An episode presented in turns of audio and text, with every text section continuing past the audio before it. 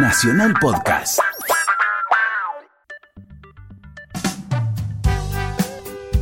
Distinto tiempo. Nito Mestre. Música por músicos. Por Nacional Rock. 937. Hola, ¿cómo les va? Buenas noches. De nuevo aquí, en distinto tiempo. ¿Cómo te va, Pamela? ¿Cómo te fue por Chile, Nito? Me fue muy bien, me han tratado bárbaro. Sí, ¿la pasaste bien? ¿Mucho calor?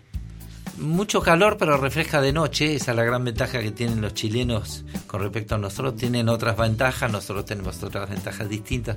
Pero sobre todo me han tratado magníficamente bien como suelen hacerlo desde hace muchos años. Y quiero aclarar, porque hay mucha gente que en una vez tiene cosita con los chilenos, todo lo otro. Los chilenos nos tienen un gran aprecio, el pueblo chileno nos tiene un gran aprecio, mira mucho que pasa en la Argentina, nos tiene mucho respeto. Eh, y eso lo quiero aclarar porque había uno dice las Malvinas, esto lo otro. Eso corría por otra, otros ámbitos, es, los ámbitos gubernamentales y políticos, no en sí por el, el pueblo chileno, que son muy amantes de la música. Y, bueno, del fútbol ahora. Y bueno, del fútbol. Del fútbol mejor no hablemos porque ahí sí que somos rivales bastante bravos. Y ahí ninguno de los dos da el brazo a torcer, pero ni a palos.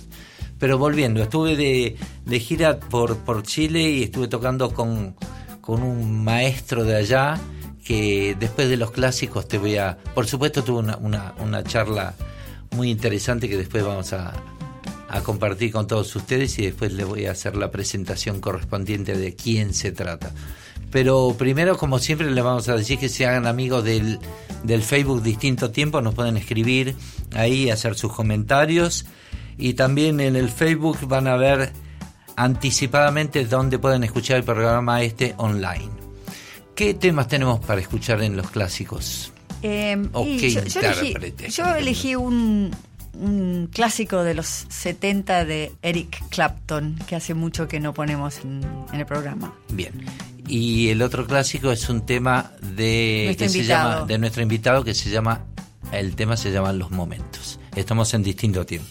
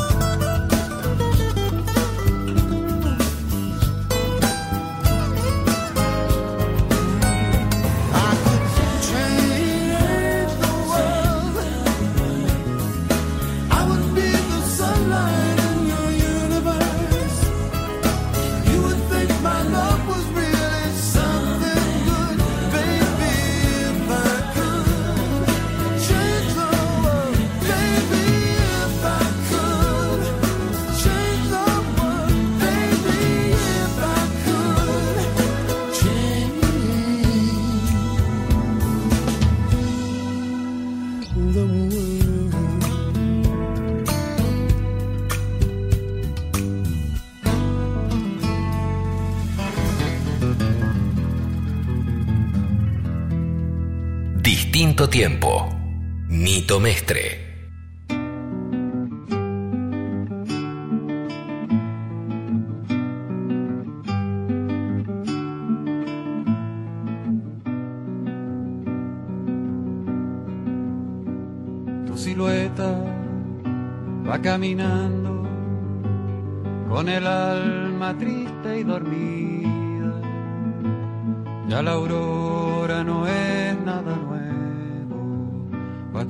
Grandes y pa' tu frente.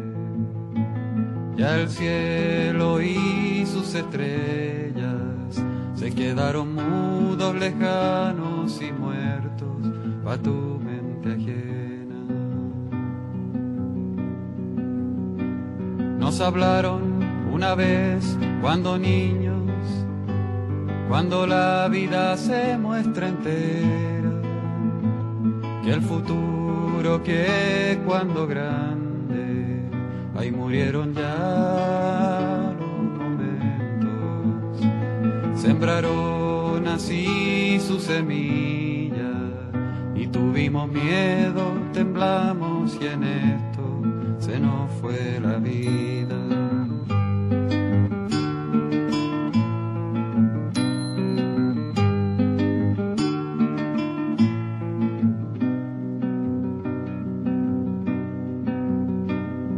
na na na.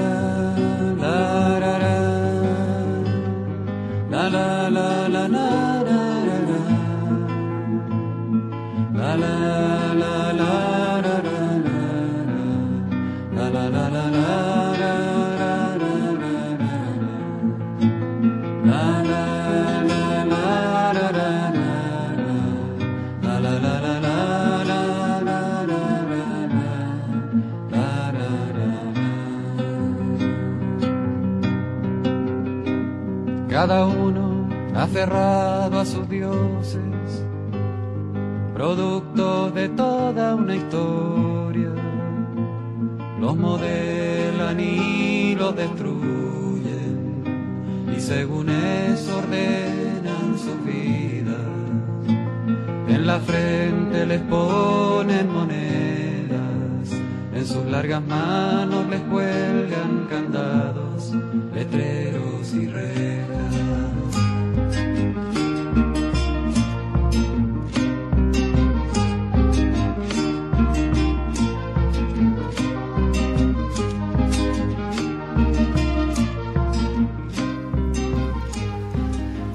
Bueno, y el tema que acabamos de escuchar, Los Momentos, pertenece a Eduardo Gatti. Eduardo Gatti es eh, como cuando alguien me pregunta, ¿y quién es Eduardo Gatti? Que quizás no es tan conocido en la Argentina, es conocido sobre todo la, gente que vive de, Mendoza, San Juan, que lo conoce más, o en el sur.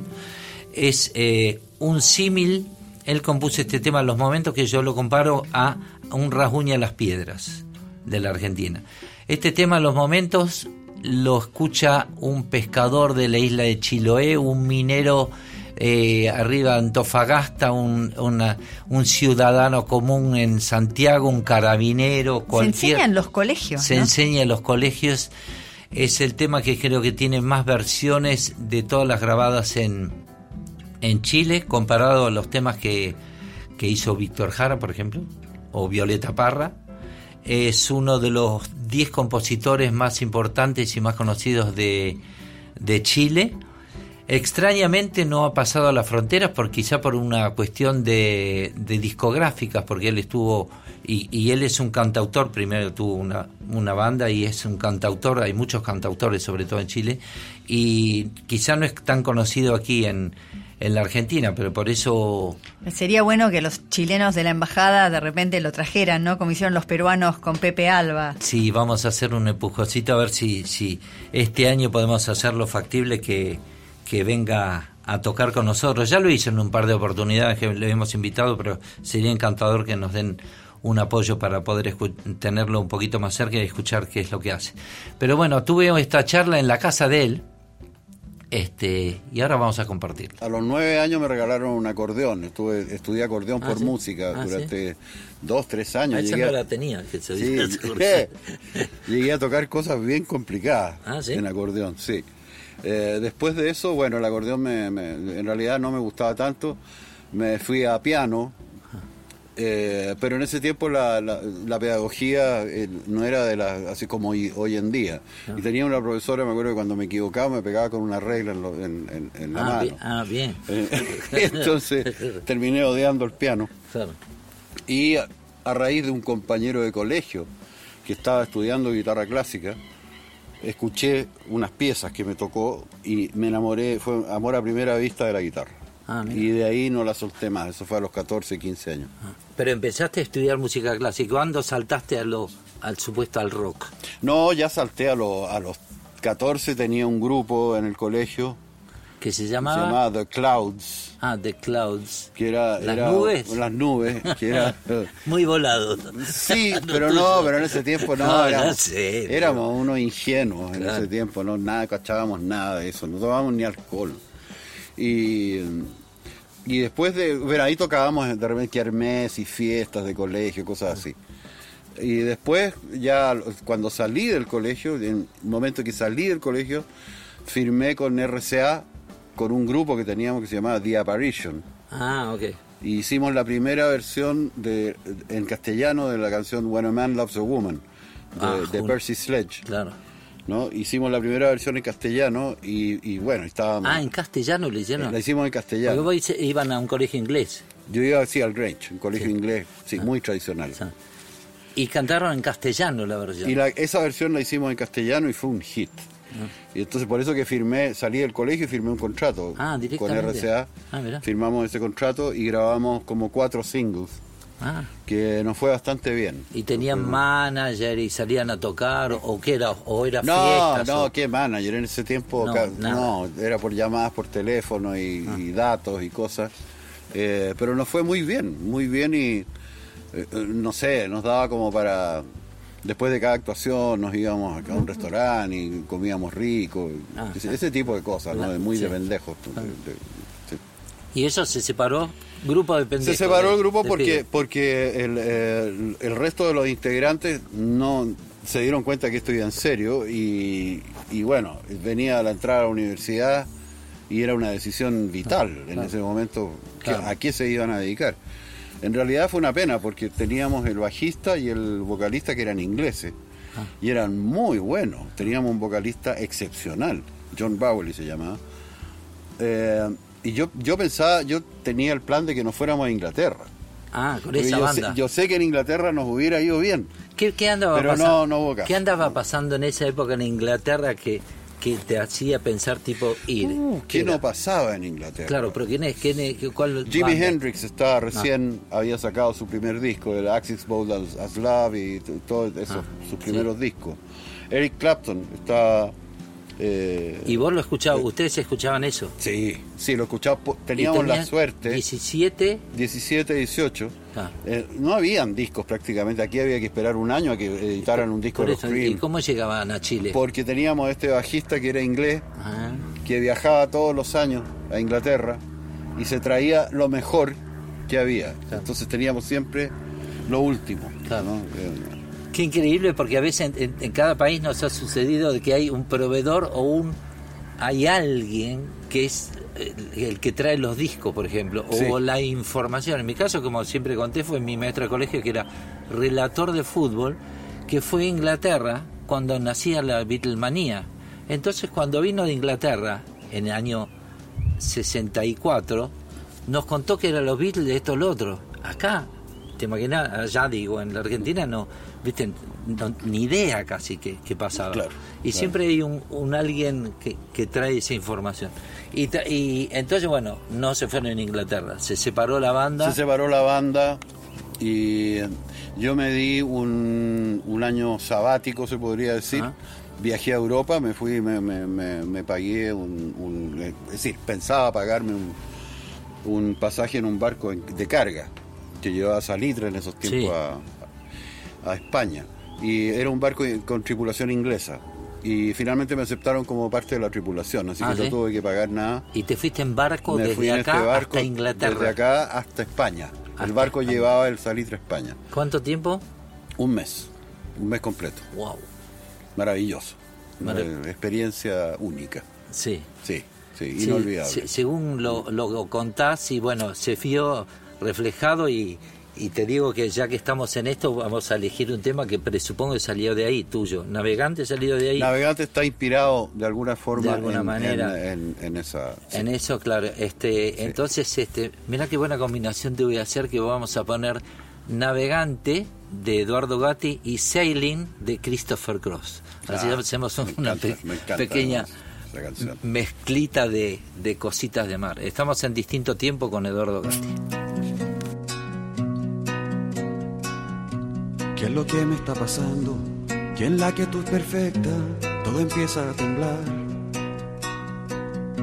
Se remueven mis caminos, se hace trizas el retrato de mi infancia y su calor. Mi familia y mis amigos se me ponen frente a frente y solo me hacen pensar. Si al medio de esta tormenta nacerán las flores de un lugar azul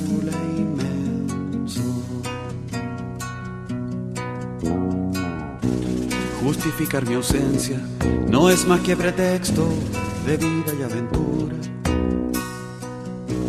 Como oración sin leyes, en libertad inquieta mi rostro se bañaba.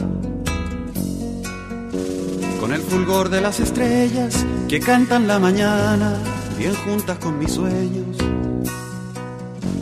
Todo estaba allí trenzado hasta que di el paso, hasta que tu amor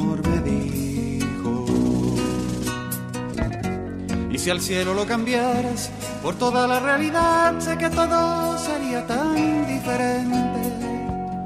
Ya que la fe que tú has puesto no se juega, no se tranza, ni por un solo momento. Es fogata que corre en tus venas, es quizá tiempo gastado. Es un sol que llevas dentro, primero y sin segundo, el amanecer de tu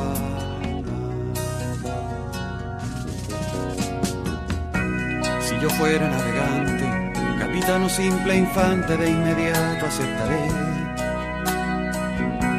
que la tierra siempre lejos, que la niebla imponderable en mis mapas son las aves que tormentas indomables y mujeres que lloraban hasta el amanecer. Fueron por mi amigo hermano, su sonrisa amada, sus ojos de fuego y Y si al cielo lo cambiaras por toda la realidad, sé que todo sería tan diferente. Ya que la fe que tú has puesto no se juega, no se tranza, ni por un solo momento. Es fogata que corre en tus venas, es quizá tiempo gastado.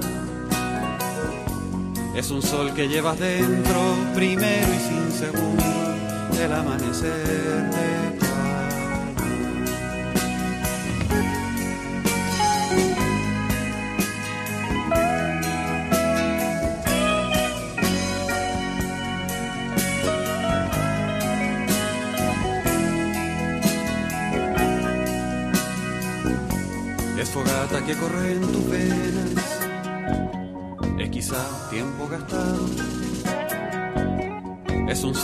llevas dentro, primero y sin segundo, el amanecer.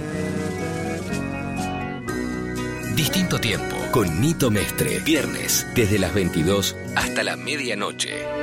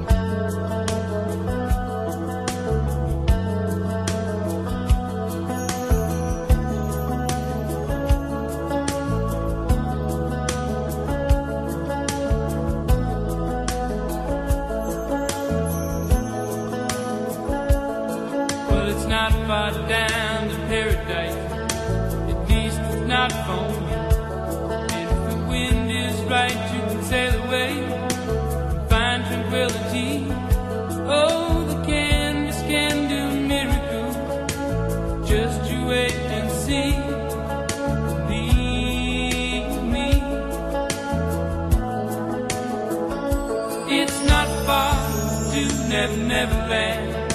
No reason to pretend. And if the wind is right, you can find the joy of innocence again. Oh, the candles can do miracles. Just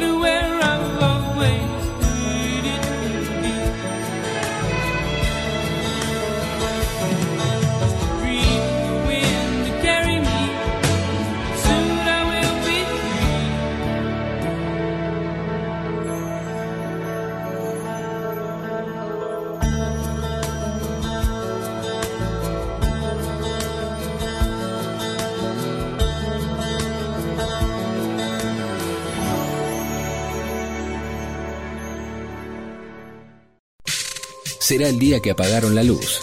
O el día en que el tiempo traerá una mujer. Una casa pobre. Años por aprender. Una mañana de cama para dos.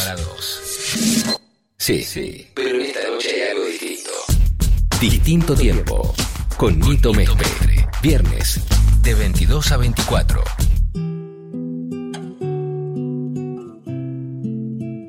Bueno, después de haber escuchado estos dos temas y, y la ida a esa Europa que llegaste en barco, eh, ¿te cambió el, el planeta? ¿Viste alguna banda cuando fuiste allá? En Sí, Francia. sí, tuve- Francia. ¿Fuiste o en Eh, Inglaterra? fui- no, no, me fui, estuve, llegué a España Sí. y inmediatamente me fui a Francia, me fui a París. Ah, Estaban mis abuelos viviendo allá, así que estaban, estuve con ellos y me alojé en su casa. Eh, y via- viajé a Londres también, estuve en Londres un tiempo, en plena época, de años 70 fue ah esto. sí. Eh, y me, me tocó escuchar bandas como Fleetwood Mac con la formación original, con Peter Green. Ajá. Eh, escuché a Pink Floyd, escuché a Procol Harum, A Procol Harum. a Procol Harum, im- precioso, una, una belleza. ¿En teatro será? En, en- no, en hangares de, de, de- de aeropuerto. Ah, sí. de- Mucha gente, mucha gente. Eh, or- un grupo de, el grupo de Ginger Baker, de- de- del baterista de los Cream. Cream. Ah, Sí, escuché a Air Force. Bueno, no lo pudimos escuchar porque Baker se, se enojó porque se cortó la luz y hizo mierda todo. Sí. Hizo pedazos todo, todo. no sé si Uno- viste la película de Ginger Baker. No, Cuando no, la he visto. Ah, ah. Toda esa época te sirvió de- mucho de, reforzó la idea de armar una banda? ¿O, o tenía la idea de ser solista? Que, No, yo tenía, habíamos tenido un acercamiento con el grupo Los Blobs. Eh, un grupo que ya existía, que tocaban covers, pero siempre los covers que tocaban eran muy, muy interesantes. Tocaban cosas como muy elegidas con pinza, ¿no? Eh, San Franciscan Nights de los Animals, tú, de Eric ah. Burden en realidad. Eh, temitas muy, muy especiales. De, de los, de los Stones, siempre los temas como delicados o como muy, eh, muy especiales. Eh, Lady Jane, Sympathy for the Devil. Ah. Y todo ese repertorio a mí me atraía mucho, porque era como los chicos malos. claro. ¿No? Eso, eso cuando Y- volviste de Cuando, Francia. antes, antes de Ah, eso, antes antes, de- de eso tocamos en un, un Ah, verano, nos ah, juntamos ok. un verano porque justo coincidimos en unas vacaciones y yo toqué con ellos durante ese verano, como una forma de, de- Sí, sí, de de pasar echar el pelo, Sí, hacer cualquier cosa. Pero quedó esta semilla, ¿no? Ahí, y, y cuando estaba en Europa me di cuenta que ese era el grupo donde yo quería estar. Y les escribí y les dije, tengo ganas de volver y que armemos el grupo bien. Cuando decís escribí en esos años hay que ubicar que fue una carta. Una carta que se demoraba un mes. a Un veces, mes en llegar, en llegar y claro. otro mes en, llegar la respuesta. No como la respuesta de ahora, che, me esperan para el grupo y a los 37 segundos te dice sí Claro. o no. No, además eran unas cartas de, no sé, de 12 páginas. ¿Te fijas? Y Porque había todo. tanto que contar. Me volví, me ¿Pensaste volví. quedarte alguna vez en Francia en ese momento? Yo pensaba quedarme, pero la verdad es que me di cuenta que, que, que allá estaba, estaba todo hecho. Tú levantabas una piedra y había un músico. O sea, Claro. eh, además era una época de mucha. de- Claro, los de- 70, comienzo de los sí, 70. sí, como que todo bullía de música por Ah. todas partes. Y dije, no, o sea, ¿qué estoy haciendo acá? Mejor Claro. me voy a mi país y, ha- y- y lo hago ahí. Sí. ¿no? Y llegaste acá y te encontraste con los blogs. Me encontré con ellos, eh, ensayamos dos meses y grabamos nuestro primer LP. ¿Año? así de rápido, el año 70. En el 70 mil. El mismo 70, sí, sí. Y le fue bien. No fue bien artísticamente, comercialmente no, No. no, porque bueno... Había ah, más bandas acá. Yo quería Sí. hacer la comparación porque estamos en los 70 y quería siempre hago la mentalmente la comparación para que los oyentes tengan en cuenta los 70 qué bandas había en la Argentina. Y estaba los gatos almendra manal digamos como como los conocidos saliendo. Todavía no habíamos salido nosotros con Sui Generis, o sea yo para ubicarlos qué pasaba de este lado de la cordillera y del otro lado en la Argentina y en Chile. o sea que eran los Blobs y alguna otra banda más de el, se- colegio el 70, el 70 se produjo como un cambio en Chile, porque antes del 70 eran bandas como esta que te contaba que tenía yo, The Apparition, Los Vidrios Quebrados, eh, Los Max, que eran bandas que cantaban principalmente en inglés. Ah, Pero en los 70 se produjo como un cambio, como un, una cosa como de, de- de valorizar lo nuestro. Eh, se empezó a valorizar mucho la, la obra de Violeta Parra, en fin, de to- to- todos estos folcloristas potentes, digamos, que habían acá. Y, mm, y fue así como con los blogs decidimos hacer repertorio en castellano. Y coincide... ¿Escuchaban algo de lo que pasaba en Argentina en ese momento? eh? ¿Sabían, por ejemplo, de los gatos, No. de Manala? No, no, nosotros recién nos enteramos lo que estaba pasando en Argentina el año 73, Ah. que fuimos a Argentina y los vimos a ustedes, a Sui Ah, ahora, ahora después me Lo contás. fuimos a ver. Ah, Lo fuimos a ver y ahí, bueno, nos fuimos de espalda porque nos encantó. El- Y, um, y estuvimos en Argentina y el tercer álbum nuestro lo grabamos en los estudios RCA de Buenos Aires. ah, estaban bajo sello de RCA. No, no, no, no, no, Ah, no. no, esa fue una movida de nuestro manager que era argentino. Ah, Pepe Romeo, que ya no, ya no existe, pero seguramente alguien lo conoció, así que puede ser que se ah, acuerde de él. Pepe Romeu. Pepe Romeu, sí.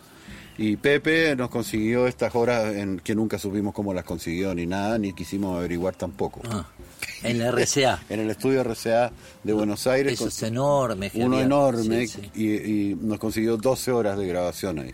De modo que en 12 horas grabamos el LP completo. Ah, un disco entero en 12 en horas. 12 horas, Sí, Ah. con mezcla, con todo. Ah, con mezcla y con, Con todo. todo, o sea, con todo. todo. Pero venían extra ensayados. Veníamos muy ensayados, teníamos una disciplina tremenda, para la época era típico. Claro. Nos levantábamos, qué sé yo, 9 de la mañana, ducha fría, psicocalistenia, ensayábamos 8 horas. En fin, Ah. eso no significa que de vez en cuando no nos fumáramos Sí, su claro. cosita con y todo Sí, y claro, lo pasáramos obvio. bien. Pero, pero el, tra- el trabajo era, Era- era, fuerte, muy fuerte, muy fuerte. Y, y fueron a la Argentina, o sea, el tercer disco lo grabaron en Argentina y volvieron. ¿Sirvió de algo decir, tipo, grabamos en Argentina? Eh, ¿Escucharon, fueron solamente a ver a Sui Generis o vieron a alguien más? ¿Te No, acordás? Sui Generis tuve- ah, y a Papo, Ah, también. Ah, mira. a Papo porque Pepe era amigo de Papo, Ah. además, entonces fuimos a su recital. Eh, tocamos en el Olimpia, Ah, en el Teatro Olimpia. En sí el. Teatro Olimpia. Nosotros también tocamos al comienzo de Sui Generis, tocamos en el Olimpia. Muchos tocamos, Pescado Rabioso.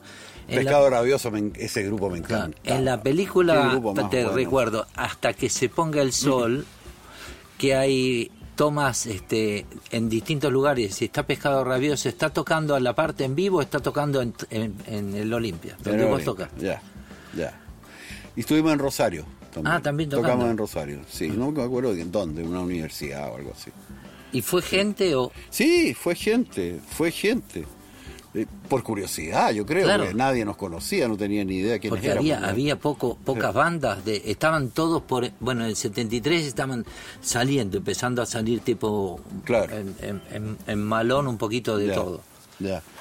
Bueno, ahí volvimos con ese disco acá y ahí pasaron cosas, bueno, pasó todo lo que pasó en Chile, o sea, golpe Ah, militar. claro. ¿El golpe cuándo fue? el, eh, nosotros volvimos, de, habíamos haber vuelto el junio del 73, el golpe fue en septiembre. Ah, Y había entregado esta cinta al sello, a RCA, como licencia, digamos, para que ellos lo pudieran, Sí. lo pudieran editar. Y, eh, y vino, el- vino, en esto vino el golpe militar, la cinta se perdió, no. no, no la podíamos encontrar. Finalmente yo me metí eh, ya con, con el gobierno militar, estaba intervenido militarmente RCA, Ajá. eh, y me pude meter y lo encontré al fondo de un tacho de la basura. La cinta La que cinta, grababa en la cinta. Aires. Alguien la había tirado ahí, ¿no? Ah. Y, pero la encontré. Así que se editó el disco finalmente. Ah, mira. Se editó el disco, se hicieron 500 copias y... ¿Que se llamaba it. No. ¿Mm? Locomotora. Locomotor. Locomotora, sí. ¿Y hay algún tema de esos que me que me quieras? Bueno, hay, hay- es, que es un... Es un, es un Los momentos, por ejemplo, cuando salió. ¿Después? No, en el primero. Ah, en el primero. En el primero.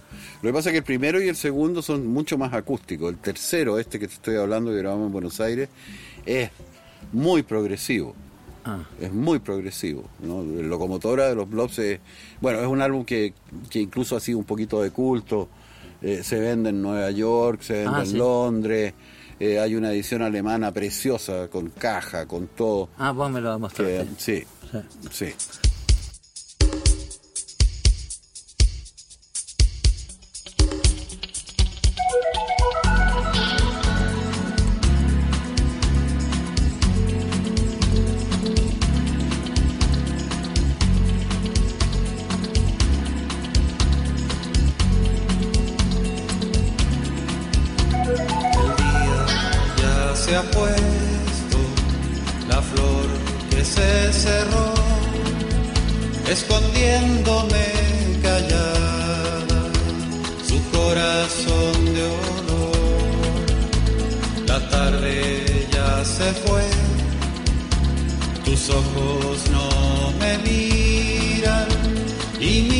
Paseo triste es una eternidad. Yo vengo aquí a cantar la pena de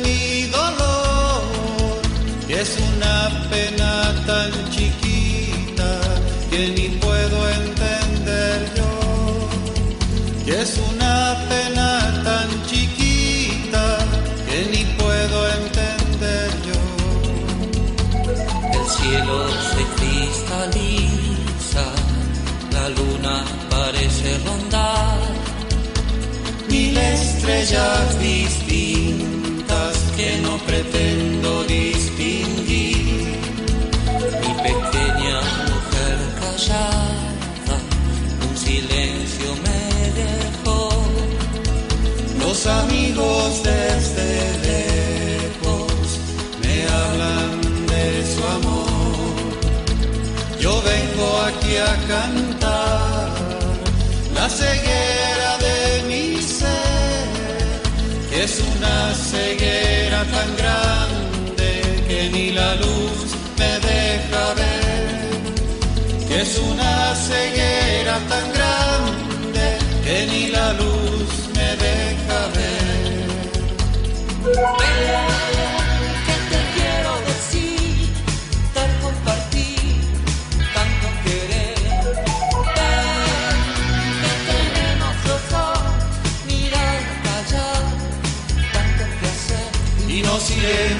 Los dos recogiendo brillos y piedras de los caminos para irlos después devolviendo por otros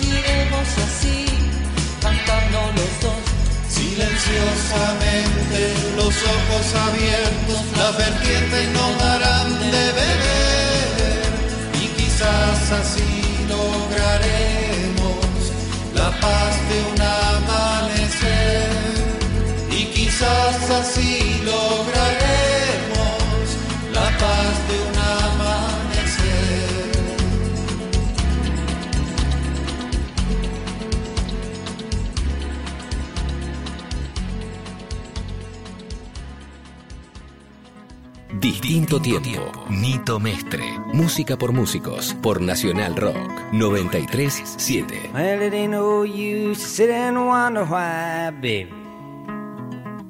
Even you don't know by now. And it ain't no use to sit and wonder why, baby.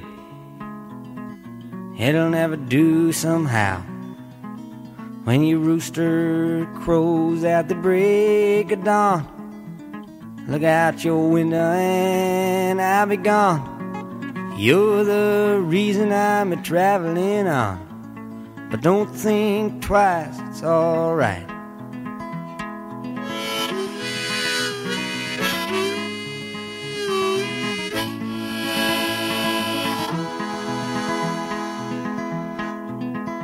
And it ain't no use in the turning on your light, baby. The light I never knowed. And it ain't no use in turning on your light, baby. I'm on the dark side of the road. But I wish there was something you would do or say to try and make me change my mind and stay. But we never did too much talking anyway. But don't think twice, it's alright.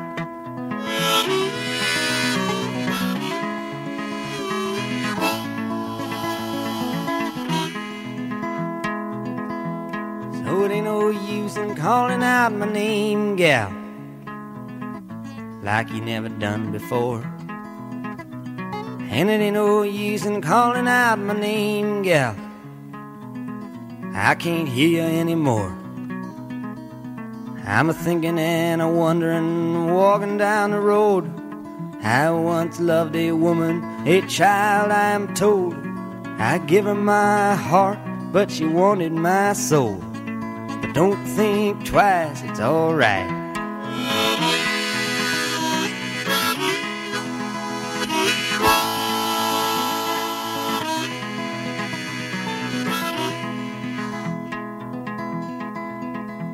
So long, honey, baby, where I'm bound, I can't tell.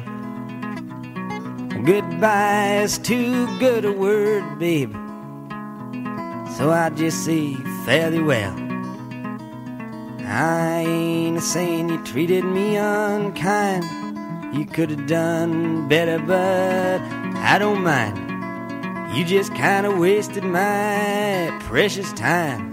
But don't think twice, it's alright.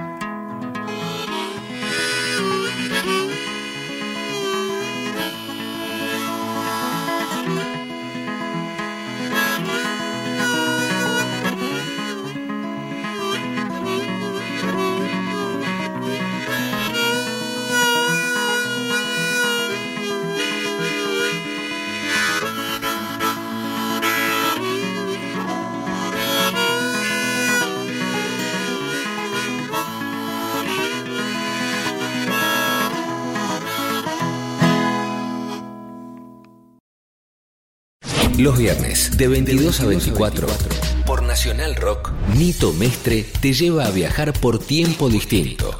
Aunque eso suene raro. Son dos horas para que la música te sirva de máquina del tiempo.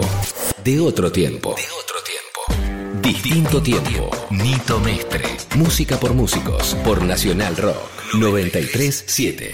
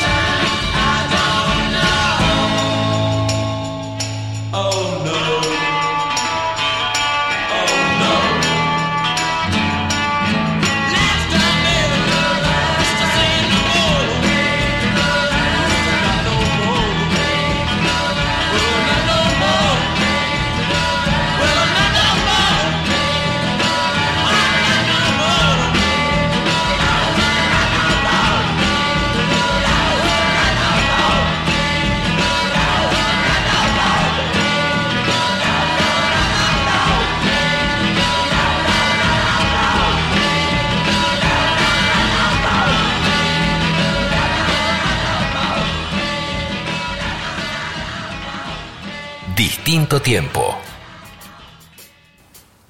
Bueno, seguimos con, con Eduardo Gatti, estamos para el que prendió la radio, qué viejo que decir, prende la radio, porque ni yo prendo la radio. Yo, le, escucho en la compu, online, que les recuerdo que se puede escuchar online y están escuchando, supongo yo, muchos mucha gente aquí de Chile, que estamos, estoy en este momento grabando esta charla con Eduardo Gatti, eh, aquí en el jardín de, de su casa, también les aviso, porque en este momento se fueron todos los perros, desaparecieron, porque se fueron por ahí, habrán encontrado algo más que hacer que venir a ladrar acá. Un ratón, un, conejo. Bueno, y sal- salió el disco en plena dictadura, ¿los jorobaban?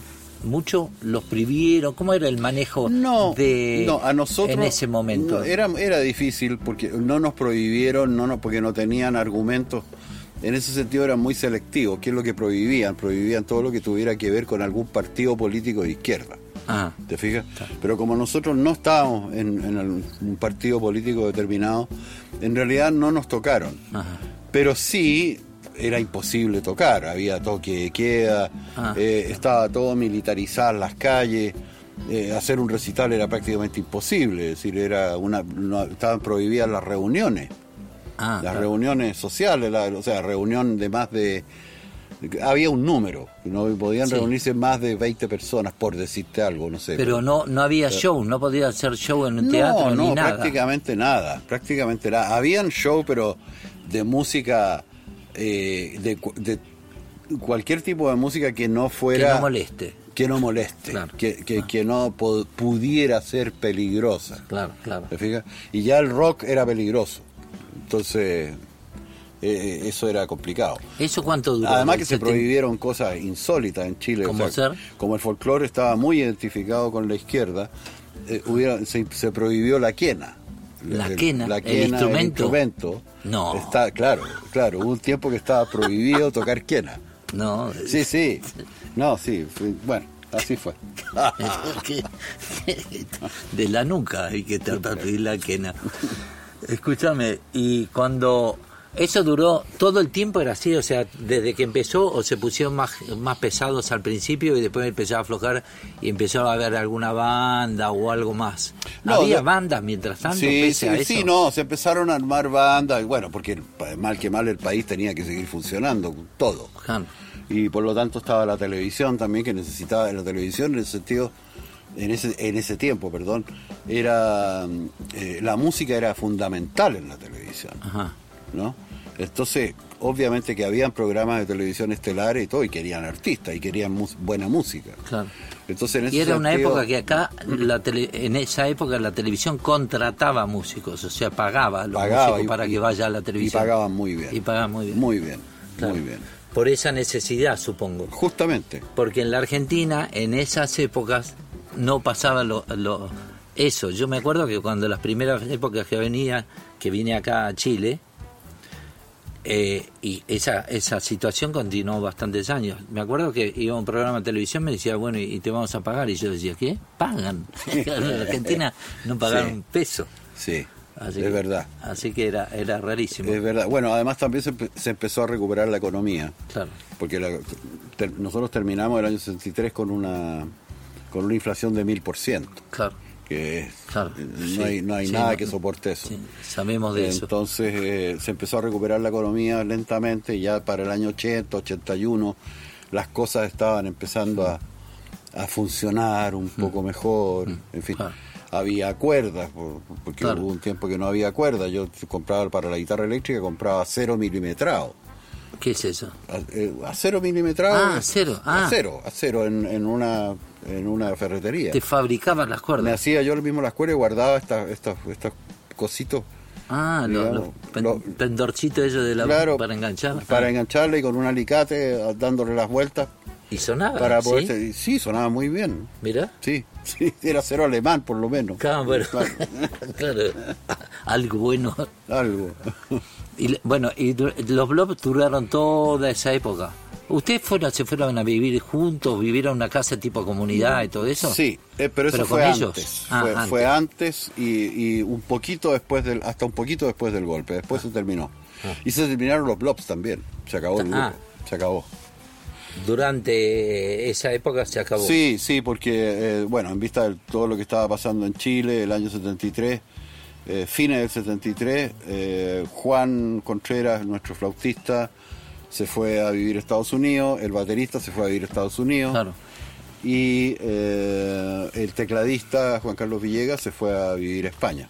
Ah, se fueron todos. Se fueron, se fueron de Chile y dijeron nosotros nos vamos de acá. Sí, ¿y vos por qué te quedaste? ¿Qué- qué- aparte de, bueno, es tu país, por, por- ¿viste? Pero, Sí, pero sí. la pregunta es tipo, me podría haber ido, pero bueno, me quedé porque porque estaba mi familia o porque mis amigos. o- Sí, yo me fui quedando porque, bueno, justo conocí a mi primera mujer. Ah, ok, siempre hay eh, un motivo, por eso. Tuvimos un hijo, Ajá, después bueno. una hija, en fin, entonces la cosa no era llegar y... uh, pero igual el año 76 me fui a, Alemania, a vivir a Alemania, estuve viviendo en Alemania un año. Ah, ah, eso es cuando me contaste, claro.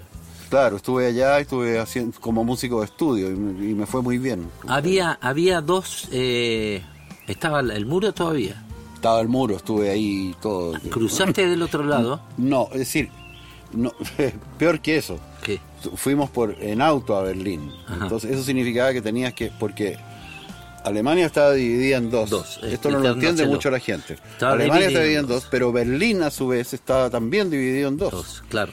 Entonces para llegar a Berlín occidental, tú tenías que cruzar toda Alemania oriental en Ah, auto. claro. Y ahí recién otra frontera más para entrar a Berlín occidental. Ah. Y después de vuelta lo mismo. Y ese, eso lo hicimos en, en auto. Y era Una, me contaste una una, vez una un poco extraña fuerte. con un auto que se perdió. ¿Por qué? ¿Cómo Sí, eso? sí, lo que pasa es que te asignaban, era una carretera, en, la- en Alemania Oriental te asignaban un tiempo para poder llegar al otro lado, cosa que no te pusieras a sacar fotografías o a, o a espiar o qué sé yo.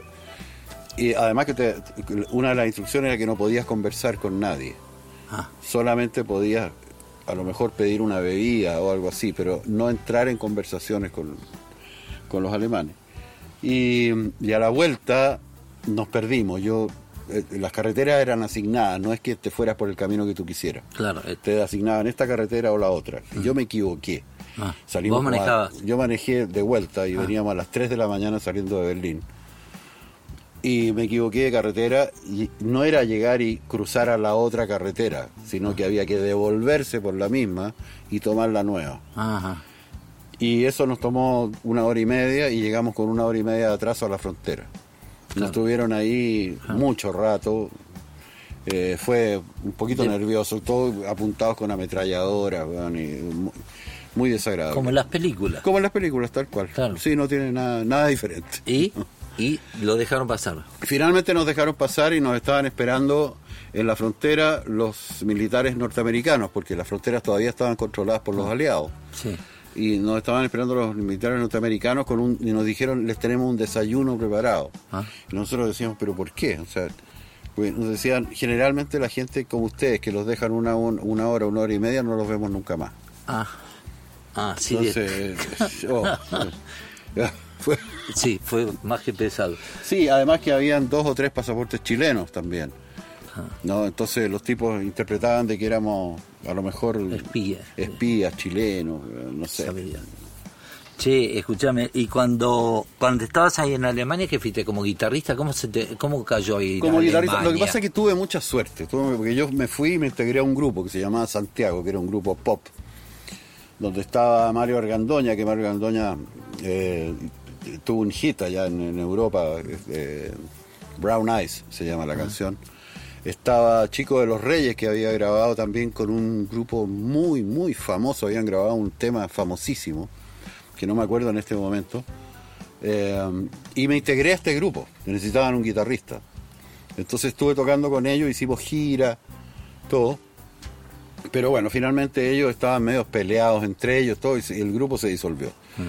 Pero tuve mucha suerte porque como llevaba mi guitarra acústica también, guitarra nylon, Sí. española, no había nadie en ese momento en, en Colonia, en, en Alemania, que tocara guitarra española, prácticamente. O sea, habían, pero no había gente que digamos claro, que pudiera sí. trabajar en estudio. Y eso me significó mucho trabajo. Así que con eso pude sobrevivir y, y seguir adelante.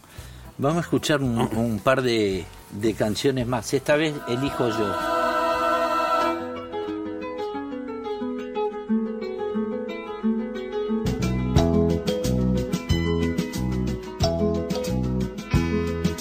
Paloma flor del edificio del 8 de diciembre.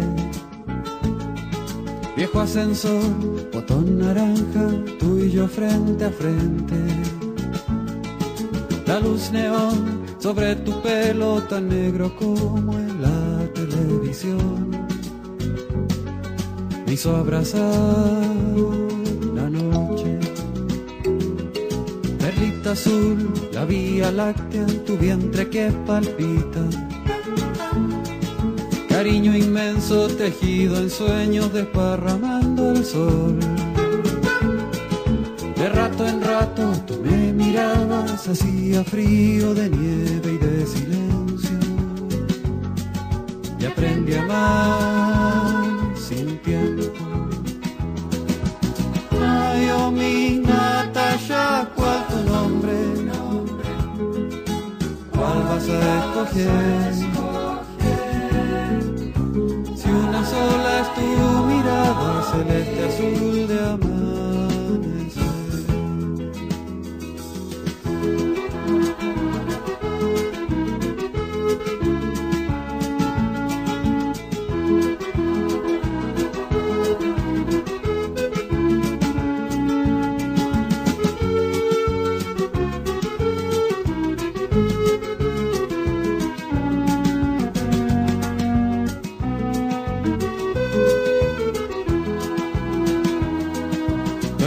Princesa de negro entero, tan solo 16. Hermana amiga, corazoncito latiendo en la distancia. La luz neón sobre tu pelo tan negro como en la televisión. Me hizo abrazar la noche. Ay, oh mi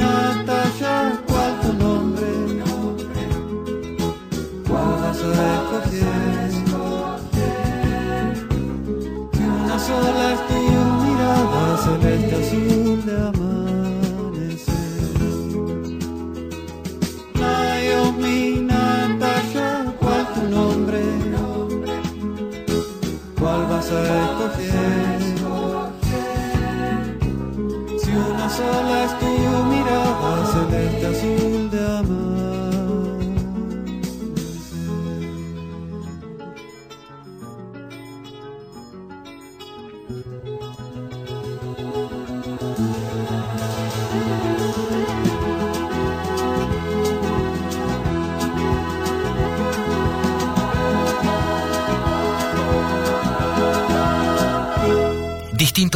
Con Nito Mestre. Viernes desde las 22 hasta la medianoche.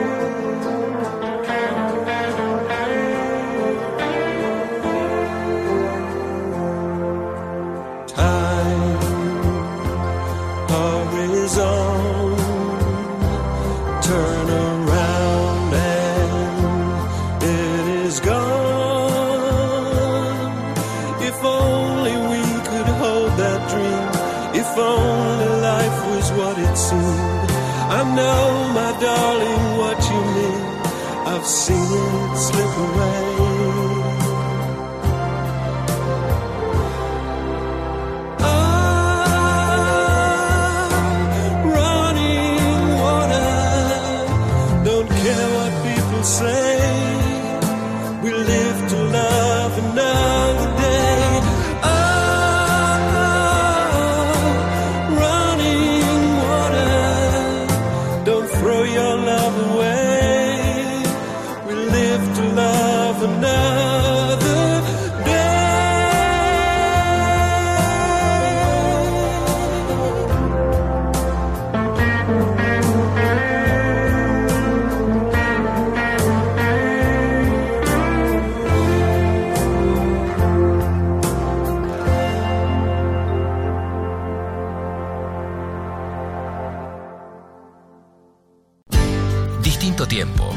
Nito Mestre. Viernes desde las 22 hasta la medianoche. Nito Mestre por Nacional Rock 93.7. Can you tell me where my country lies? Said the uniform to his true love's eyes.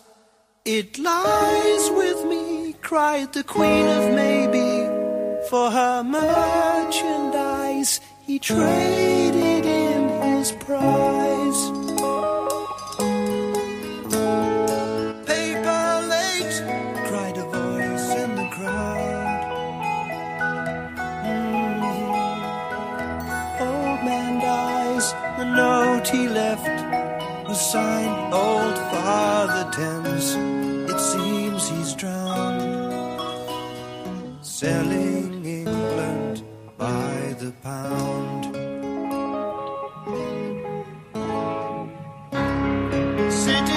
Of hope and glory, time goes by. It's the time of your life. Easy now, sit you down, chewing through your wimpy dreams. They eat without a sound,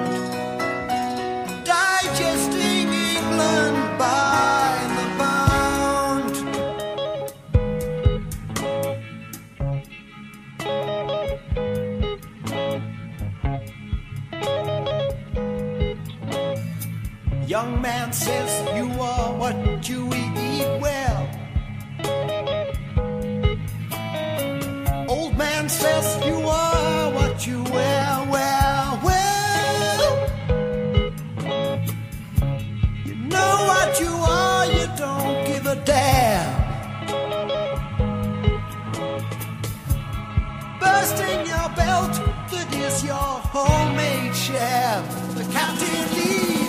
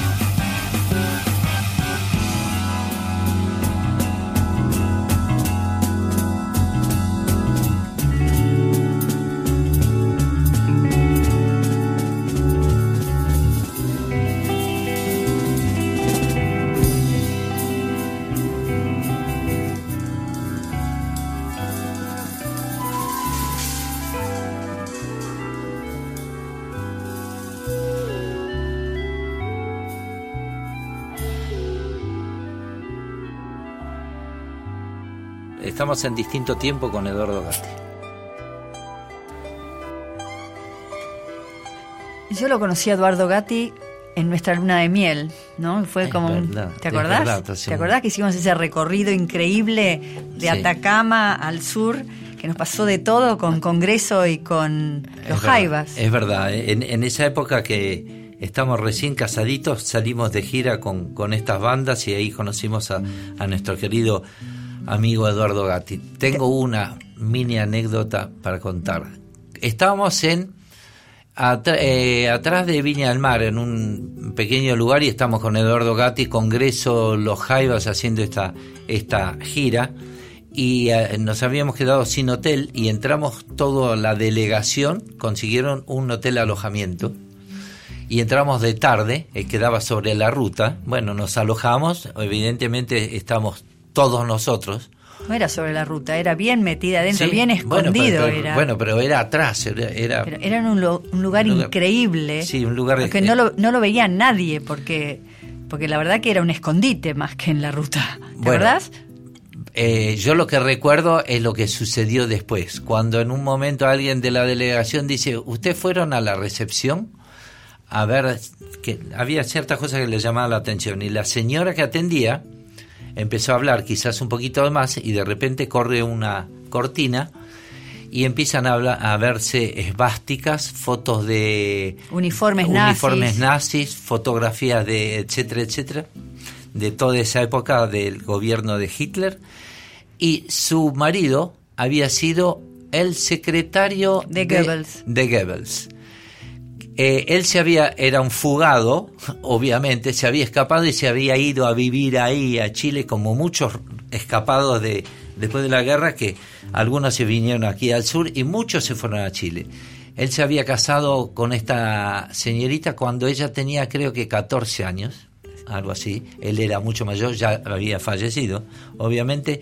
Y ella, muy suelta de cuerpo, nos empezó a mostrar toda esta cantidad de cosas que tenía escondida, porque nosotros, claro, está frente a la curiosidad, le empezamos a tirar la lengua y nos mostró todas esas cosas y decimos, ¿dónde estamos La alojados? cara de los jaivas. Por Dios. ¿Te acordás? Obviamente que era todo, todo de otro palo y no podíamos creer haber caído en ese lugar. Bueno, una de las anécdotas que pasamos con Eduardo Gatti. Bueno, seguimos un poquito con él. Bueno, y terminaste la parte de Alemania y te quedaste trabajando eh, de estudio. O sea, trabajando en estudio más En que todo. estudio, en estudio. Grabación a estudio. Sí, de claro. todo tipo de música. Todo tipo, todo tipo. Y te llamaban y te- había un productor que te llamaba y te decía, venite, tengo que grabar esto, lo otro. Lo que pasa es que como había, yo había tocado con este grupo que era muy famoso, este grupo Santiago era... este, ¿Esto en qué año? 76. 76, 76, 77. Ok. Eh, conocía productores muy buenos. Eran productores ingleses, otros alemanes, tipos que tenían estudios fabulosos. Entonces, eh, todos quedaron con mis datos. Y, y bueno, Ah, y me ok. llamaban y, y entonces, bueno, de, de repente iba a grabar y tomaba desayuno con, con los Scorpions, ponte tú que estaban Ah. grabando en el estudio del lado. Ah. ¿no? Y, me, y me mostraban, me pasó con ellos, me mostraron lo que estaban haciendo. Ah, ¿sí? ¿Te Ah. fijas? Era, era bien, bien top la, con la, Claro. to- todo el, donde me pude mover. Claro. Así que eso me permitió sobrevivir y todo eso. Pero finalmente me vine a Chile porque mi, mi, mi mujer, mi ex mujer, eh, se quedó esperando a mi hija. Ajá. Y ella se vino a Chile, ella no, no, no le... No le gustó la, No, no, no le gustó. Bueno, la experiencia no era fácil tampoco. Tu o sea, primer mujer, digamos. Sí, no, no era fácil. Lo que tu- tuvimos, o sea, era difícil. Claro. Económicamente, Claro. eh, emocionalmente fue una experiencia muy, muy desgastadora para ambos. Entonces, Claro. ella decidió venirse y, y bueno, yo dije, bueno, no voy a perder a mis hijos. Claro, Ya te, te viniste. había uno que ya había nacido, que estaba con nosotros, Claro. así que ahí me vine. Y cuando llegaste a, a Chile, ¿te volviste a, a reinsertar o, o cómo empezaste? Empezaste ya ahí como solista. A tratar de reinsertar, reinsertarme en esta cosa extraña, digamos, que porque era tan raro volver de Alemania. Claro, de Alemania y caer- y caer a una dictadura, te fijas, una cosa que había que poco menos que pedir permiso para todo. Claro. Eh, muy, fue muy difícil, muy, muy complicado. Esa vuelta a mí no me gustó para nada, Claro. para nada. Pero bueno, finalmente el matrimonio también se rompió, Hmm. me separé y volvimos a armar los blobs en una formación de trío Ah. acústico. Mira. Y con eso, eso nos permitió sobrevivir hasta el año 81, más o menos. Hicimos televisión, eh, todo con algunos problemas, pero Ah. finalmente... ¿Y se podía pudimos- hacer giras por Chile? Sí, hicimos gira y estu- estuvimos Y afuera fuiste, ¿te fuiste? ¿Cuándo es que te fuiste a Perú o Ecuador? Ahí, eh, justamente en ese periodo, Ah. nos fui- estuvimos en Ecuador va- harto tiempo.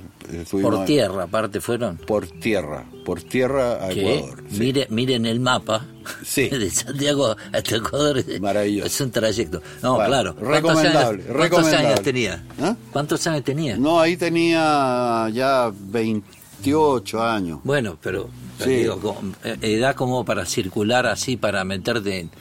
Y aparte estaba soltero, o sea que para Sí, salir... en ese momento estaba Entonces, soltero. claro, podía salir, digamos, a... Claro, y ahí, bueno, Aventurear. hicimos eso, después fuimos a México, fuimos a Canadá Ah. con este trío, Ah. como los Plops, y eh, bueno, pudimos sobrevivir de alguna manera con todo esto. Y recién el año 81, Ah. ¿Por qué a Canadá? Sería curioso. porque nos llamaron los, los, los chilenos que estaban Ah, allá, no, no- nos contrataron Ah, ok.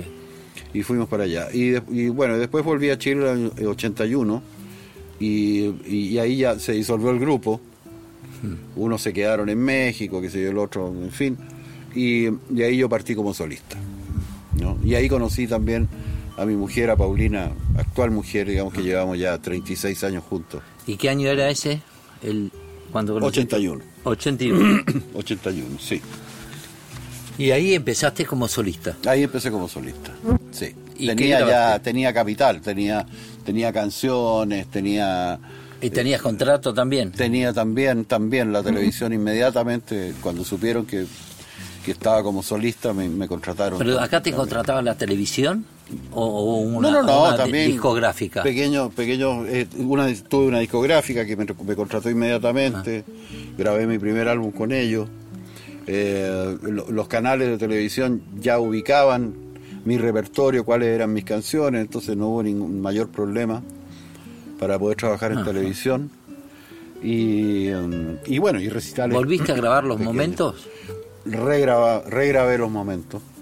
Porque yo les cuento, bueno, ya, ya lo escuchamos el, el tema, pero yo siempre cuando me preguntan a alguien en la Argentina, eh, por ejemplo Eduardo Gatti, los momentos, yo lo comparo automáticamente con Rasguña las Piedras. Hagan de cuenta que los momentos acá en, en Chile es como cantar Rasguña las Piedras. Lo sabe un chico del colegio, un carabinero, un trabajador de las minas, un pescador del sur, de Chiloé, todo el mundo te canta los momentos. ¿Y ese tema cuándo volvió a pegar más fuerte? ¿La segunda vez? ¿O cu- cuándo se convirtió en lo que se convirtió? Porque ahora sos un, un clásico en Chile que eh, es eh, sos una institución. Somos amigos, pero te lo digo. Digo, se con- convirtió esto en los momentos y toda una serie de temas como una cosa encadenada de, de temas que se convirtieron en, en absolutamente populares y por lo tanto vos en un, un clásico. ¿Cuándo, cuándo empezó a pasar eso? Que, eh, ¿Después del 81 eh, o más adelante? No, no, no, antes, antes. La, la- la historia de los momentos es una cosa muy extraña, porque cuando lo grabamos en el primer álbum, Sí, fue un tema de relleno. El ingeniero, cuando le dijimos, ya, terminamos de grabar, el ingeniero nos dice, midió los, los tiempos, todo, y digo, estamos en problema, falta. porque eh, como eran vinilos, hay un, un lado que está quedando con 15 minutos y no puede ser. Así que necesitamos un tema más. Y yo tenía este guardado que no me atrevía mucho a... Pero todos sabían que yo tenía esta canción. Entonces la grabamos en 15 minutos, porque había una chica, yo quería una voz femenina. La única mujer que había en el estudio era una chica que nos estaba sacando fotos, que por suerte tenía buena voz. ah, ah. Así que ella hizo el vocal, le pusimos harta reverb y todo Sí, para que sí, sonara sí. lindo, ¿no? Y ¡pum! Y quedó metido ahí el tema. Y no pasó mayormente nada, fuera del círculo cercano. Ah, qué linda esa canción, qué bonita, qué sé yo. Bueno, después los masters de los blobs, después del año 73, fueron destruidos todos. Todos, porque cayeron... Nosotros justo habíamos grabado en un sello que tenía tinte político, pero era el único sello que nos había que, que nos quiso grabar. Claro. Nadie nos quería grabar porque nos encontraba muy hippie, muy qué sé yo. Y entonces, cuando vino el golpe militar, agarraron todo lo que era de este sello, todas las cintas, toda la cosa, y las quemaron y se acabaron los máster. ¿No? Se Así fue. golpe. Así. Entonces, el año 78, RCA, Sí. que era una multinacional y que ahí ya no podían meterse tan fácil, el productor, el director artístico, Domingo Vial, dijo, yo quiero grabar los momentos de nuevo para que esté en la radio, quiero tirarlo a la radio. Claro. Y quiero un single, 45. Los momentos por un lado y otra canción por otro. Y muy audaz en realidad, porque la canción, siendo que la canción no es política, por lo menos hace pensar. Claro. Y Claro. hacer pensar en el año 78 en Chile Era- era, raro, Claro, problemas. problema. Pero él dijo, no, tenemos el apoyo de RCA, mm, pum, y lo, y lo lanzó a la radio. Y fue un hit. Ah, Porque las radios también sintieron que esta canción, como no era políticamente, digamos, eh, literal o, o trataba, digamos, de algo, pero sí glo- era muy global, Claro. abarcaba más que eso, Claro. iba más allá, sí. la tiraron y no hubo censura. Ah, No se Ah, porque podía pasar. Sí, la podrían haber censurado. Claro. Perfectamente. Oye, ¿qué dice esa canción? ¿Por qué dice eso? Ah, ¿no? Pero no la censuraron. Y bueno, y ¡pum! Claro. Y fue como un reguero, porque todo Golazo. el mundo decía, pero qué rico poder escuchar esta canción en la radio. Bueno, si Claro. ¿Hace cuánto que no podemos escuchar una canción Cayó así? en el momento justo. Era el momento justo. Y a partir de ahí se convirtió en un clásico. Y ahí se convirtió en un Pero digo, es un clásico que, que se pasa de generación en generación, Sí. en los colegios los enseñan, Uh, los sí, maestros los enseñan sí, los hijos. Sí. ¿Y eso cómo te cae? Ahora Gloria, pero antes cuando te saltó así, tipo, ¿te agarró descolocado o, o bien? A, a mí me pilló de sorpresa. Sí. En realidad, porque yo cuando hice la canción, la hice en un momento. tan- fue mi primera canción mía. Claro. Antes de eso, yo estaba sacando riffs de los Rolling Stones, Claro. y Led Zeppelin, y qué sé yo, y Clapton, en fin. Y de repente un día agarré la guitarra, estaba en París, justamente en este viaje, el 70. Y, y empecé a hacer estos acordes y me salió esto y, y después hice la letra y, y dije, ¿de dónde salió esto? Claro. O sea, pero al mismo tiempo era como muy rico porque era primera vez que yo decía, por fin Me esto sale es algo. mío. Claro, claro. claro. Ya no es de otro, ni como esto, ni a, a la, a, Sí, a la es- moda, ni... Sí, es espe- específico tuyo. Exacto. Y, y bueno, y, y me pilló de sorpresa. Pero nunca pensé tampoco lo que iba a pasar, que iba a pasar todo eso con la canción. Jamás. Bueno, vamos a escuchar eh, un poco de música más.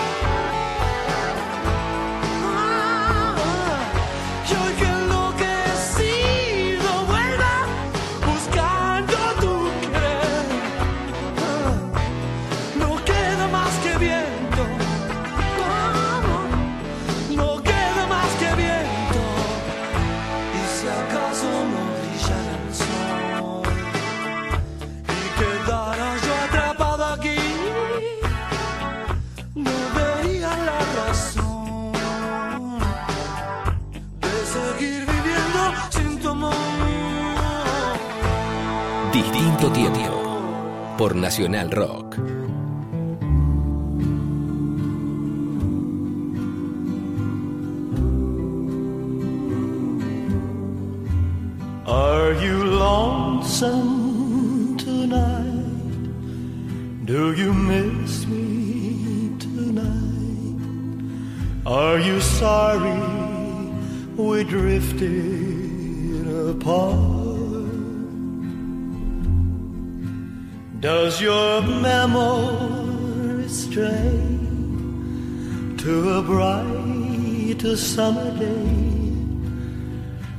Kissed you and called you sweetheart.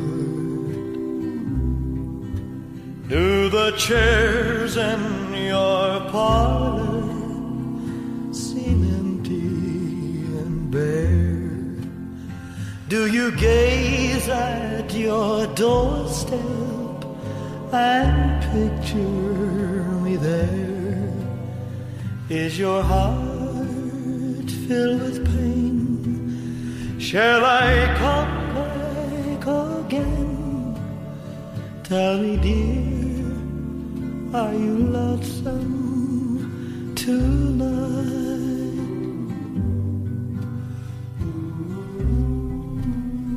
I wonder if you're lonesome tonight.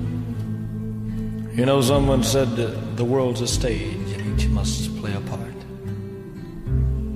Fate had me playing in love as my sweetheart. Act one was where we met. I loved you at first glance. You read your lines so cleverly and never missed a cue. Then came Act two. You seemed to change, you acted strange, and why I've never known. Honey, you lied when you said you loved me, and I had no cause to doubt you. But I'd rather go on uh, hearing your lies than to go on living without you. Now the stage is bare, and I'm standing there with emptiness all around. And if he won't come back to me, then they can bring the curtain down. Is your heart filled with pain? Shall I come back again? Tell me, dear, are you lonesome tonight?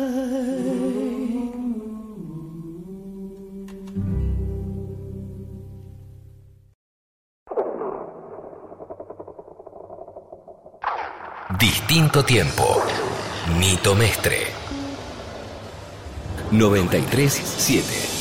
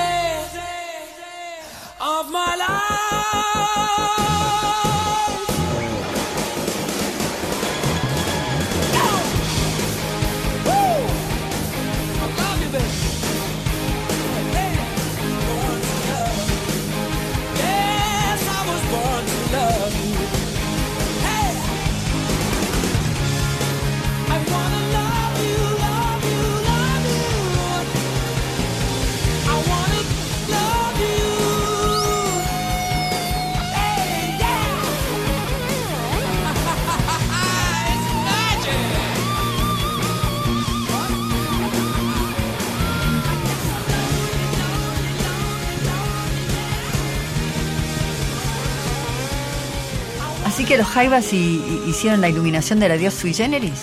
Sí, vos sabés que estábamos hablando antes de, de la girita que hicimos con Eduardo Gatti, que es nuestro invitado de hoy, eh, los Jaivas y Congresos. Y los Jaivas cuando vivían en la Argentina, vivieron ellos en la Argentina, vivían específicamente en Pacheco. Eran una comunidad donde algunos se dedicaban a, a fabricar cosas de e iluminación, otros cantaban, otros vendían ropa, etcétera, etcétera. Y ellos fueron, todos ellos en conjunto tenían las mejores eh, luces que había en ese momento en la Argentina. Y nosotros los contratamos, mejor dicho, Jorge Álvarez y compañía los contrató para que nos hagan las, las luces en la despedida de la diosa Eugenia. Así que cuando vean la película van a ver esos tachos de luces que tenían, ¿cómo se llaman las láminas estas de colores? Eh, Las gelatinas. Las gelatinas eran las mejores gelatinas porque eran importadas y acá no se conseguían. Y ellos sí las tenían. Entonces los contratamos y ellos nos hicieron las luces de la Dios Sui Generis en septiembre del 75. Vamos a ver qué dice 40 de eso cuando lo invitemos. Cuando le invitemos vamos a escuchar su opinión. Estamos con Eduardo Gatti acá en distinto tiempo. Bueno, y estábamos en, ya pasando los eh, ochenta y pico, 88, 89, por ahí, 87 nos conocimos nosotros por ahí, ¿no? Nosotros 86, 87. 86, 87. Sí, ven- en el Café yo- del Cerro. Sí, yo venía, te corrijo de nuevo. Ah, no, no. fue en el Café del Cerro, fue, Fue en una gira en el sur. Yo a Eduardo lo conocí cuando fui a tocar, que estaba con un tecladista, Mauro García Barbé, que le mandamos un saludo, un pibe joven con jopo, no sé si te acuerdas. Yo estaba tocando, que yo tocaba, y él tocaba para otro lado en el mismo lugar, pero no- nosotros no nos conocíamos. Entonces el manager de él y mi manager, Peter de Antonio, al cual le mandamos saludos también, y a Mario Arenas también, Mario, Mario Navarro. Ma- Navarro, perdón, también que era el manager, eh, nos que pusimos a charlar como ahora tomando un café y al rato ya estaban ingeniándosela de empezar a tocar algo en el Café del Cerro. Les cuento, el Café del Cerro en Chile, ¿qué fue? Más que contarlo yo, mejor que lo cuentes vos que estabas acá. Bueno, fue, fue un Fue lugar, una época, un lugar aparte. muy emblemático porque fue un lugar eh, en, pleno, en pleno gobierno militar, uno de los pocos lugares donde uno podía escuchar música distinta. ¿no?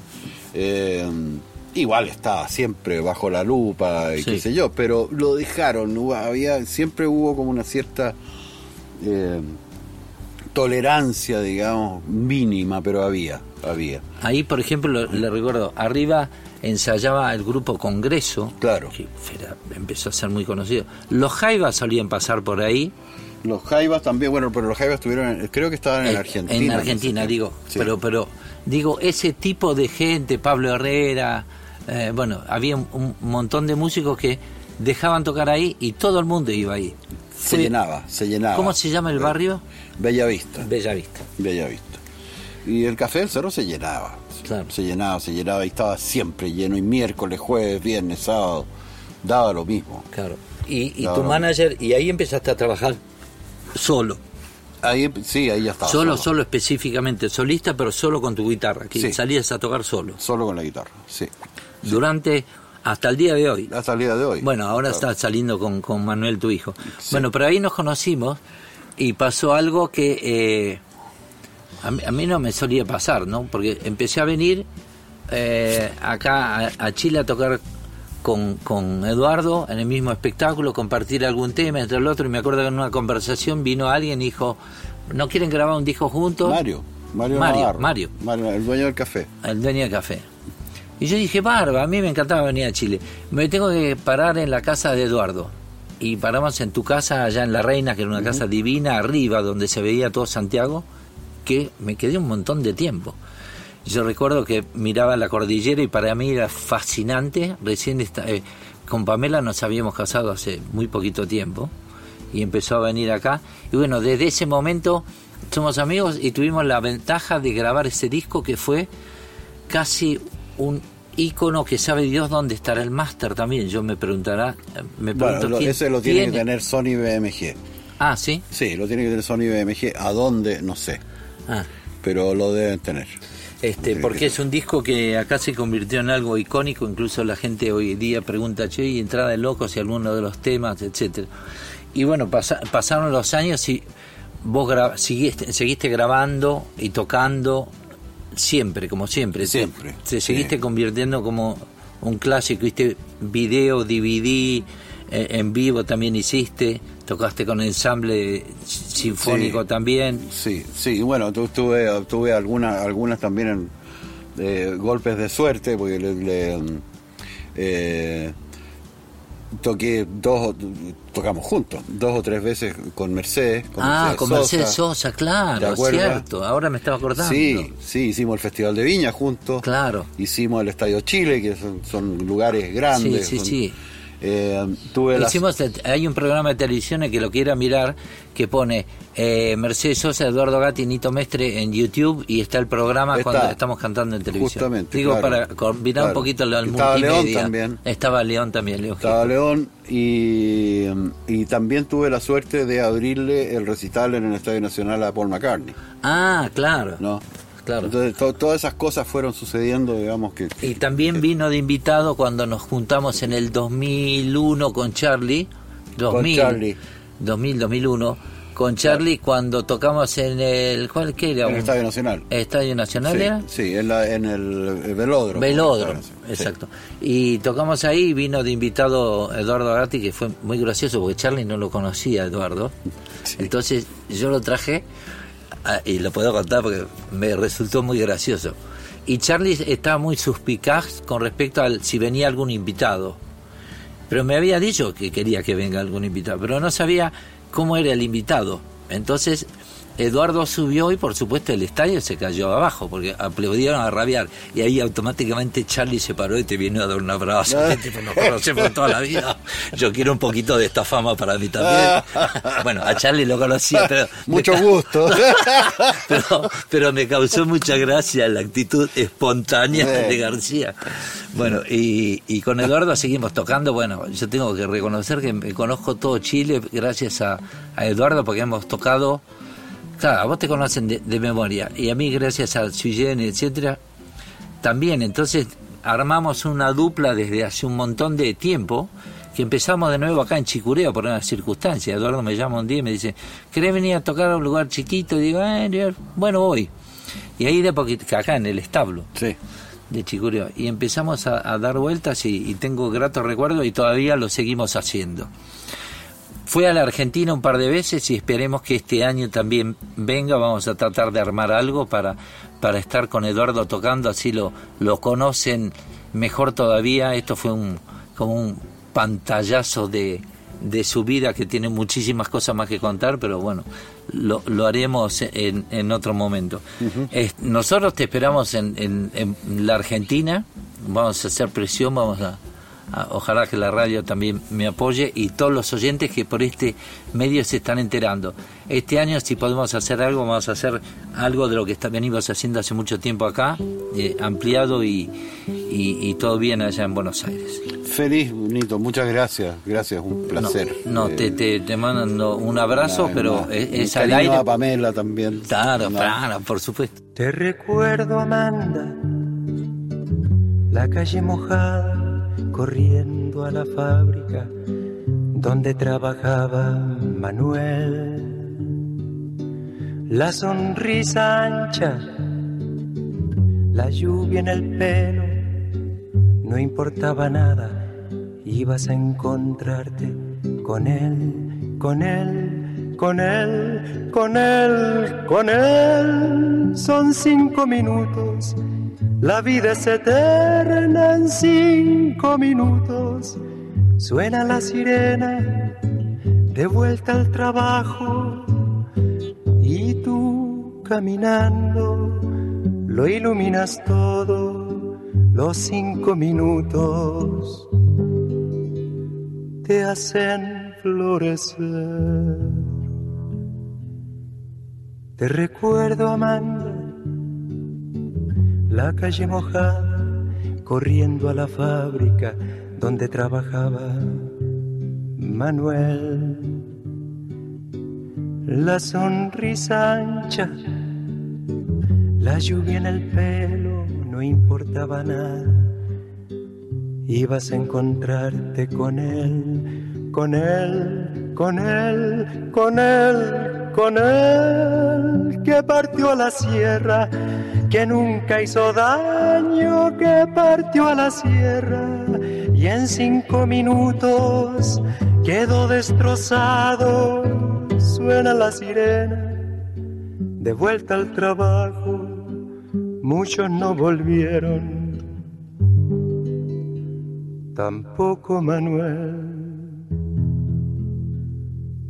Te recuerdo, Amanda, la calle mojada, corriendo a la fábrica donde trabajaba Manuel.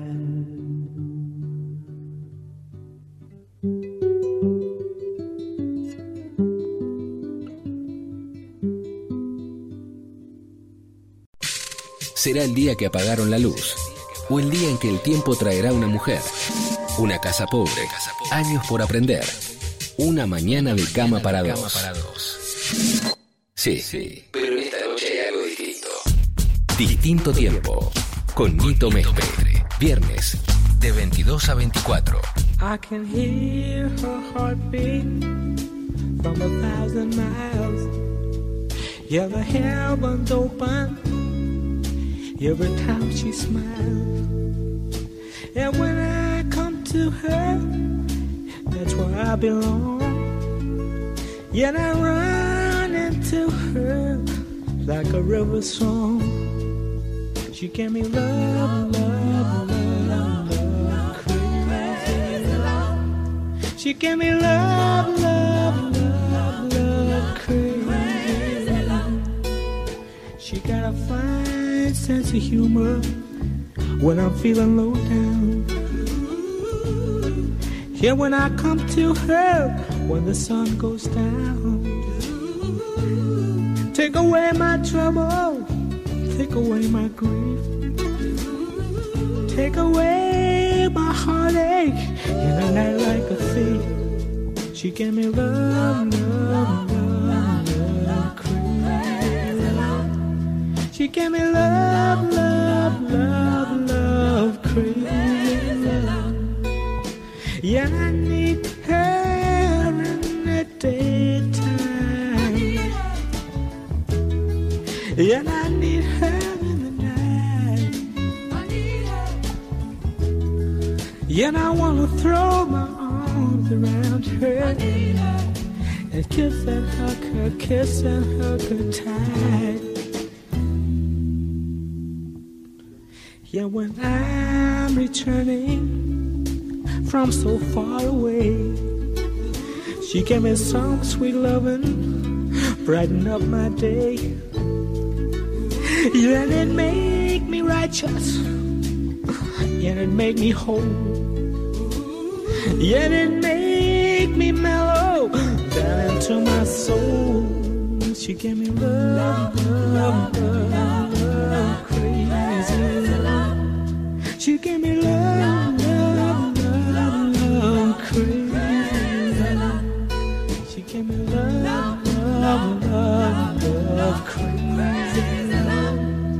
She gave me love, love, love, love, crazy. Bueno, tuvimos esta linda conversación con, con Eduardo Gatti que nos contó su vida, qué sucedía en Chile, qué sucedía en la Argentina, hicimos pequeñas comparaciones de qué andaba pasando musicalmente y toda su... Mandamos un beso grande a. Manuel.